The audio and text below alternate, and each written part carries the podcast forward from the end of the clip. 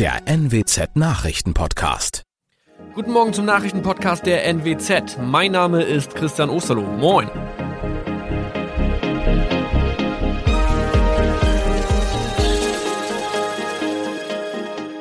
Und das sind unsere regionalen Nachrichten am Morgen. Die Grünen wollen Moorstraße in Oldenburg umbenennen. Viereinhalb Jahre Gefängnis für Falschgoldhandel. Und Landkreis Kloppenburg meldet ersten Omikron-Fall. Der Name Moorstraße könnte laut den Oldenburger Grünen rassistisch aufgefasst werden. Deshalb fordern diese eine Umbenennung. Die Straße wurde allerdings nach Hermann Moor benannt, einem der ersten Siedler in der Gegend. Um Missverständnisse auszuschließen, beantragen die Grünen eine Änderung in Hermann Moor Straße. Dann müssten alle Anwohner ihre neue Adresse in ihren Pässen angleichen. Außerdem müssten Polizei, Feuerwehr, Rettungsdienste und Anbieter von Navigationssystemen informiert werden. Die Stadtverwaltung schlug vor, ein Zusatzschild mit Informationen zur Person Hermann Mohr anzubringen. So könne man alle Irritationen beseitigen.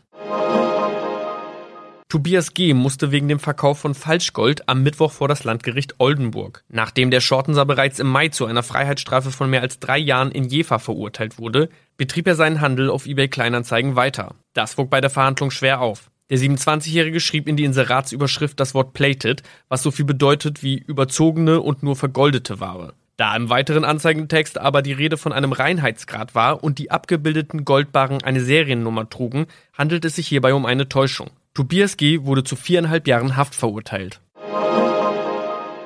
Ein weiterer Fall der neuen Omikron-Variante ist am Mittwoch im Nordwesten bekannt geworden. Der Kreis Kloppenburg bestätigt, dass eine Frau bei ihrer Rückreise aus Südafrika am Hamburger Flughafen positiv getestet wurde. Sie befindet sich weiterhin in Hamburg in Quarantäne. Da die Frau im Landkreis Kloppenburg lebt, sei auch das Gesundheitsamt Kloppenburg für diesen Fall zuständig. Zuvor gab es bereits bestätigte Omikron-Fälle in der Wesermarsch und im Kreis Leer. Das waren unsere Nachrichten aus der Region. Weitere aktuelle News aus dem Nordwesten finden Sie wie immer auf NWZ Online. Und Aktuelles aus Deutschland und der Welt hören Sie jetzt von unseren Kollegen aus Berlin. Vielen Dank und einen schönen guten Morgen. Ich bin Benjamin Kloß und das sind heute unsere Themen aus Deutschland und der Welt. Ein interessantes Wochenende liegt vor uns. Am Sonntag startet die Weltklimakonferenz in Glasgow. Morgen gibt es in Rom den G20-Gipfel und Facebook hat einen neuen Namen. Am Sonntag beginnt in Glasgow die Weltklimakonferenz. Rund 25.000 Teilnehmer aus fast 200 Staaten werden dabei versuchen, Schritte in Richtung mehr Klimaschutz auszuhandeln. China, die USA, Indien und die EU gehören zu den Regionen, auf die es ganz besonders ankommt. Larissa Schwedes wird bei der Klimakonferenz in Glasgow dabei sein. Im Vorfeld berichtet sie aus Großbritannien. Ist mit wegweisenden Entscheidungen zu rechnen auf der sogenannten COP, also der Weltklimakonferenz? In Paris hat sich die Weltgemeinschaft vor sechs Jahren ja darauf verständigt, die Erderwärmung auf möglichst 1,5 Grad zu begrenzen. Und in Glasgow geht es jetzt darum, dieses Ziel überhaupt noch im Rahmen des physikalisch Möglichen zu halten. Bisher reichen nämlich die eingereichten Pläne der Staaten bei weitem nicht aus, um die drohende Klimakatastrophe abzuwenden. Besonders schlecht steht unter anderem China da, das Land mit dem größten CO2-Ausstoß weltweit. Präsident Xi Jinping kommt selbst nicht zur COP, hat aber eine Delegation an Verhandlern nach Schottland geschickt. In vielen Ländern steigen die Corona-Zahlen ja wieder rasant an. Spielt die Pandemie bei der Konferenz auch eine Rolle? Ja, absolut. Die Pandemie sorgt dafür, dass viele gar nicht vor Ort dabei sein können, die das eigentlich gern wollten. Vor allem für Vertreter aus weit entfernten Ländern, wie zum Beispiel Pazifikstaaten, stellen Quarantäneregeln und der ungerechte Zugang zu Impfstoffen große Hürden dar. Vor Ort geben sich die Organisatoren Mühe, das Treffen so sicher wie möglich zu gestalten. So müssen sich zum Beispiel alle Delegierten täglich testen und sollen auch Abstände einhalten. Trotzdem rechnen Experten aber damit, dass es Corona-Ausbrüche geben wird. Wird vor Ort eigentlich mit Protesten von Klimaschützern gerechnet? Ja, definitiv. Neben den ganzen Delegierten wollen ja auch Zehntausende Aktivistinnen und Aktivisten aus aller Welt anreisen. Fridays for Future hat mit seiner prominentesten Vertreterin Greta Thunberg für den 5. November zu einem großen Klimastreik aufgerufen. Und am 6. November soll es einen großen Marsch geben, zu dem rund 100.000 Menschen erwartet werden.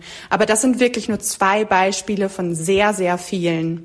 Die schottische Polizei hat angekündigt, entschieden gegen Kriminelle vorgehen zu wollen, aber auch die Demonstrationsfreiheit zu schützen. Die großen Industrieländer sind für drei Viertel der globalen Emissionen verantwortlich. Auf dem morgen beginnenden G20-Gipfel in Rom könnte es aber wieder nur vage Versprechen in der Klimakrise geben. Nötig wäre aber viel mehr. US-Präsident Joe Biden ist bereits zum Gipfel angereist. Heute, an diesem Freitag, wird der gläubige Katholik im Vatikan eine Audienz bei Papst Franziskus haben. Claudia Wächter berichtet aus Rom. Das heißt, viele Menschen, nicht nur Umweltaktivisten, die werden vom G20-Gipfel mal wieder enttäuscht. Ja, in der Tat, viel heiße Luft. Danach sieht's im Moment hier aus. Und äh, das, obwohl ja direkt im Anschluss das Weltklimatreffen startet. Da soll dann ja jedes Land konkrete Pläne vorlegen, um die Erderwärmung zu begrenzen auf das 1,5 Grad Ziel. Und da steuern wir auf eine Katastrophe zu, warnten ja sogar die Vereinten Nationen. Und äh, die Folgen, die werden auch die reichen Länder zahlen. Die reden hier natürlich auch über andere Themen, Corona zum Beispiel, aber Klima steht ganz klar im Fokus. G20, das heißt ja oft auch Demos und Krawalle.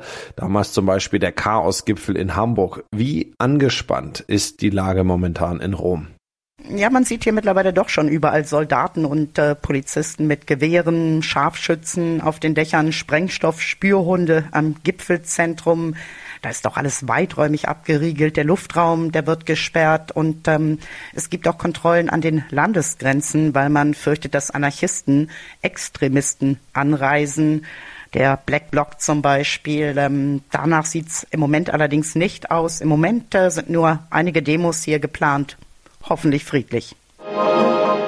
Facebook gibt sich einen neuen Namen. Der Konzern, zu dem auch Instagram und WhatsApp gehören, soll künftig Meta heißen. Das gab Gründer Mark Zuckerberg bekannt. Sören Gies berichtet aus Los Angeles. Der neue Name leitet sich vom Metaverse her. Das ist eine virtuelle Welt, die zwar noch nicht existiert, aber in der Zuckerberg die Zukunft der digitalen Kommunikation und seines Unternehmens sieht. Der aus Facebook, WhatsApp, Instagram, Messenger und Oculus bestehende Konzern firmierte bisher einfach unter Facebook Incorporated.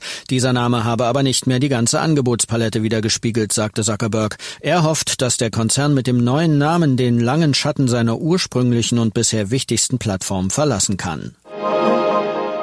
In unserem Tipp des Tages geht es heute um Süßes, sonst gibt's Saures. Am Sonntag ist Halloween.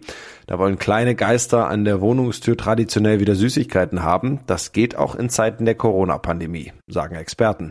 Aber nur mit bestimmten Regeln. Jan Henner Reitze berichtet. Es ist ja immer noch Corona. Wie viel Halloween geht denn da schon wieder?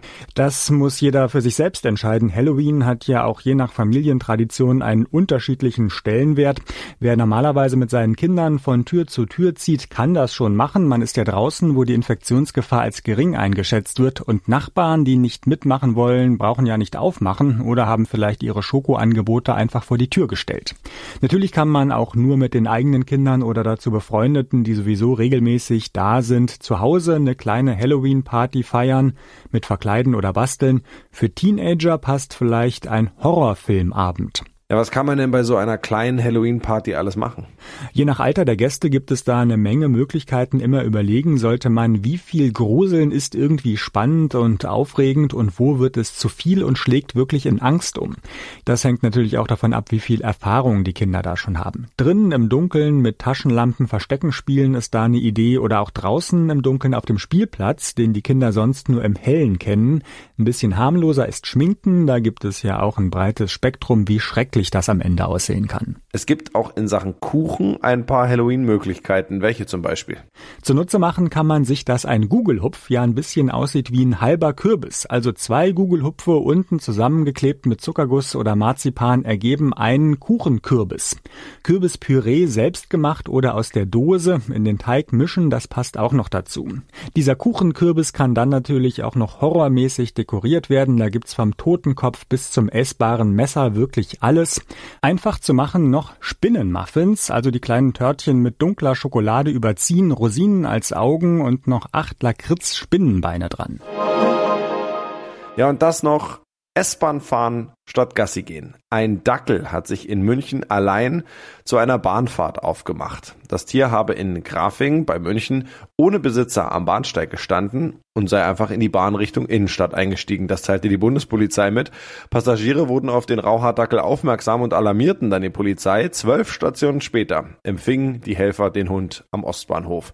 Ein erstes Verhör des Dackels sei ergebnislos geblieben, hieß es in der offiziellen Mitteilung.